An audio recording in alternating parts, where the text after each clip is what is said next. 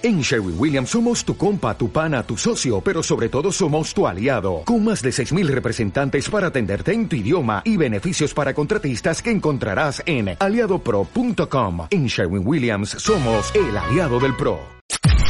Podcast Millennium. Otro tema.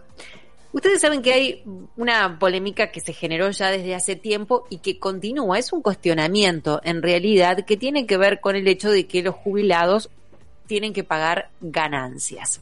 Eh, obviamente que no es lo mismo para un jubilado que cobre una gran jubilación que para una persona este que cobre poco dinero, no, no, no significa lo mismo, porque le quita un porcentaje Mm. de dinero que está destinado muchas veces a cosas básicas, mientras que otro que cobre más puede estar destinado a lo mejor a gustos, a simples gustos, este, porque son, cambia la escala de, de necesidades, de urgencias, ¿eh? empieza a modificarse. La justicia federal determinó que un jubilado no deberá pagar el impuesto a las ganancias por su situación de vulnerabilidad. Este es un hecho que sin duda llamó la atención, nos hizo abrir los ojos, nos hace abrir los oídos, obviamente, porque este fallo fue del juez federal Alfredo López de Mar del Plata, quien consideró que correspondía otorgar una medida cautelar que le impedía a la FIP y al gobierno bonaerense cobrarle este tributo. Vamos a conversar con él para que nos explique de qué se trata esto, qué significa esto y cómo seguimos de aquí en más. Así que, ¿qué les parece si le damos la bienvenida? Muy buenas tardes, doctor. Mi nombre es Gisela Larsen, Santiago Pondesica, en el estudio de Millennium. ¿Cómo está? Buenas tardes, Gisela. ¿Cómo está, doctor? Bueno, gracias por Muy bien, atendernos. ¿Nos Política, cuenta? muy bien. A ver, ¿qué, qué, qué se considera vulnerable? ¿Por, por qué tomó esta decisión, doctor? Bueno, esta decisión se inscribe dentro de una doctrina que ha fijado la Corte en un fallo García contra FIP, donde determina que en el caso de jubilados en estado de vulnerabilidad por distintas razones, discapacidad, enfermedades, patologías, este, edad muy avanzada, etcétera, eh, no corresponde, eh, si se acredita esta situación, que se pague el impuesto a las ganancias. Mm. Dentro de este criterio ha habido di- distintos casos, a mí me ha tocado fallar en sentencia definitiva, eh, por eso estoy hablando, y esto ha sido confirmado por la Cámara Federal del Mar del Plata y desestimado la apelación de la FIP eh, por inadmisible eh, por parte de la Corte Suprema. De manera tal que este es un caso novedoso en el sentido que se trata de un amparo donde se otorga, en función de estos criterios que le he señalado, eh, una medida cautelar eh, debiendo cesar la FIP de cobrar este impuesto a las ganancias para este jubilado que ha accionado.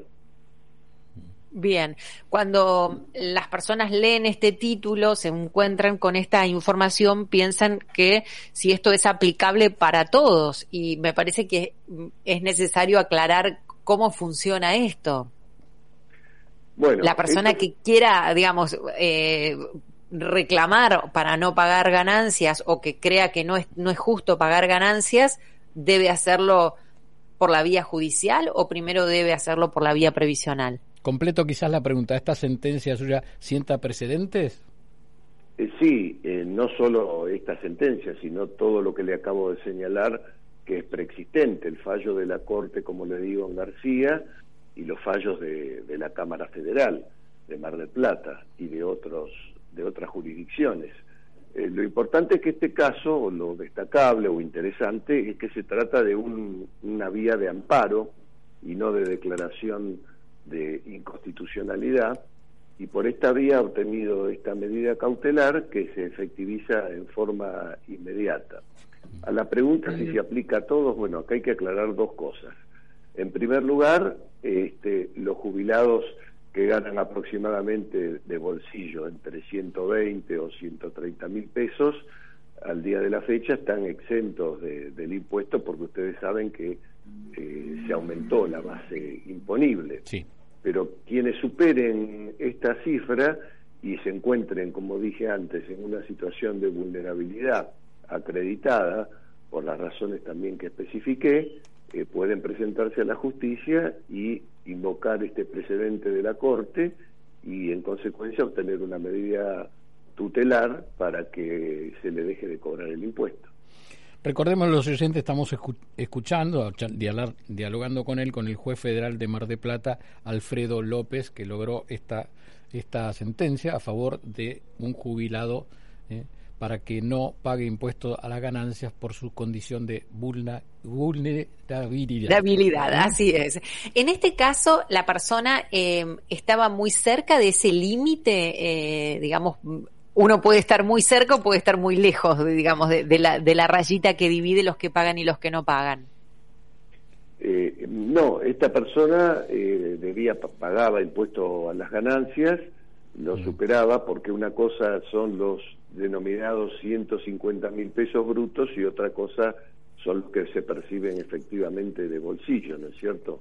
Eh, hay un rango ahí entre 120 y 130, por decirlo en forma general porque depende de los descuentos que tenga cada uno según la caja de jubilaciones que mm. tiene, ¿no es cierto? Pero los que están por debajo de esta cifra, con la última resolución eh, de la FIP, eh, no pagan ganancias pagarían los que superan esta cifra de bolsillo, digamos. Ese monto. Tengo preguntas de los oyentes en este momento y una de ellas es, ¿por qué eh, tarda tanto la justicia previsional en general, eh, como para solucionar un problema que presenta un jubilado? ¿Por qué se toma tanto tiempo cuando sabemos que quizás el tiempo que tienen no es tanto? Totalmente. Hay, yo la dividiría en dos la pregunta. En este caso el amparo salió en cuestión de meses, eh, muy rápido, y la medida cautelar en cuestión de días, este, porque es una vía expedita que está prevista en la Constitución, en el artículo 43, que es el amparo. Otro tema son los reajustes de haberes, que son esos juicios donde mm, la elongación en el tiempo, yo diría que no es culpa de la justicia, sino del Poder Ejecutivo, que a través del ANSES sistemáticamente apela a las medidas judiciales, teniendo que llegar en muchos casos hasta la Corte Suprema. Mm. Es decir, sabiendo ya que hay un criterio eh, jurisprudencial, en vez de cumplir con la sentencia, deciden apelar para este, alongar el trámite. Bien. Bien. Y por otra parte, cuando eh, las personas quieren o, tienen inquietud como para querer resolver algo eh, con, con, cierta, digamos, urgencia, eh, por ejemplo, ahora le pregunto a usted porque está en el tema, claramente. Hay una queja constante de los oyentes que es que no responden, no atienden, sobre todo en esta, digo, en este periodo que llevamos año y medio de una situación muy particular. Y hay personas, digo, que, como les dije antes, no, no tienen quizás el tiempo asegurado de poder hacer algo. Sí o sí se ven obligados a recurrir a, un abogado o, existe una vía por la que puedan accionar de otra manera y que les den bolilla, porque eso sería lo, lo conveniente. No, porque el ANSES tiene la particularidad de no cumplir las sentencias judiciales. Entonces, los jubilados se ven obligados a tener que recurrir a un abogado e iniciar juicio para que se les reconozcan los derechos que ya les ha reconocido la Corte Suprema. Bien, entonces habría que este, rever el trabajo o, el accionar que está teniendo en este caso eh, la justicia en ese punto, porque es algo que, viene acorriendo muchas quejas no la justicia, porque la justicia justamente le está reconociendo los derechos. El que no cumple es el Poder Ejecutivo Nacional a través del ANSES. Ah, bien. Es ANSES el que debe responder en esta, digamos, en este término y, la justicia resolver como está resolviendo. Bien. Bueno, gracias por aclararlo. se lo digo simple. Si el ANSES no recurriera a la sentencia, si cumpliera con lo que fija la Corte Suprema, no habría juicio contra el ANSES y los jubilados cobrarían lo que les corresponde.